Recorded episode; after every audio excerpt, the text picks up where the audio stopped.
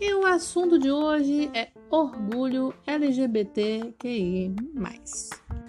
Aí então a galera fala assim, mas Luana, por que esse negócio de orgulho, né? Tipo assim, os, os gays não são pessoas diferentes, eles não têm que ter isso, eles têm que ser tratados igual todo mundo é tratado, não? Dia 28 de junho é celebrado de forma a representar o Dia do Orgulho Gay.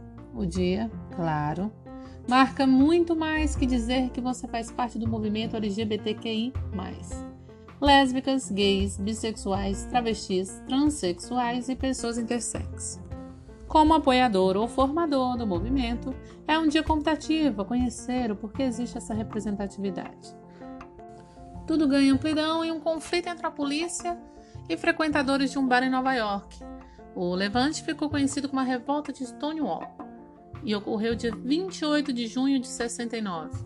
E por isso é considerado o marco zero da movimentação de liberação gay e o momento em que o ativismo pelos direitos LGBTQI+, ganhou o debate público nas ruas. Esse dia é para sua minoria discriminada a razão de poderem falar, ser e estar nessa terra em que habitamos. Sim, porque você consegue imaginar como deve ser terrível não ser o que você é em algum lugar? Por isso, te convido a refletir por 30 segundos apenas sobre essa realidade e responder aquela pergunta lá do início. Criminalização da LGBTfobia. Quando foi preciso dizer para a sociedade que era crime matar uma pessoa pela sexualidade dela? Fim da criminalização da homossexualidade e das penas correlatas. Ser gay não é errado. Reconhecimento social da identidade de gênero. Por mais que a pessoa nasça com o sexo masculino ou com o sexo feminino, ela pode se reconhecer com outra identidade de gênero. E por isso, ela merece ser respeitada e reconhecida dentro da sociedade.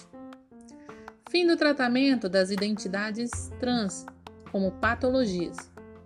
Ser transexual não é doença. Fim dos tratamentos de cura gay. Ser gay não é doença. Casamento civil igualitário. Permissão para casais homoafetivos adotarem crianças, aquelas que não foram amadas e criadas pelos pais biológicos respeito à laicidade do Estado e fim da influência religiosa nos processos políticos. Parar de usar a sua própria religião para ditar regras para a vida dos outros. Políticas públicas pelo fim da discriminação. É preciso políticas e leis e regras na nossa sociedade que façam com que pessoas preconceituosas não discriminem e aprendam a respeitar as outras pessoas pela sua diversidade maior representatividade da comunidade nos meios de comunicação. Todos nós merecemos ser incluídos e representados em todos os meios que interpelam a nossa sociedade. Todas essas conquistas são direitos alcançados pela comunidade e o movimento LGBTQI. E ainda falta muito para se alcançar o respeito de uma sociedade que marca o preconceito e o ódio contra pessoas gays. Contra pessoas. Orgulho é antônimo para vergonha.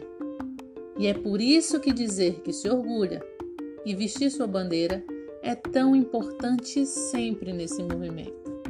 Mas vigiem as saídas. Orgulho sim, se amar sim. Ser respeitado sim e se sentir pertencente sempre.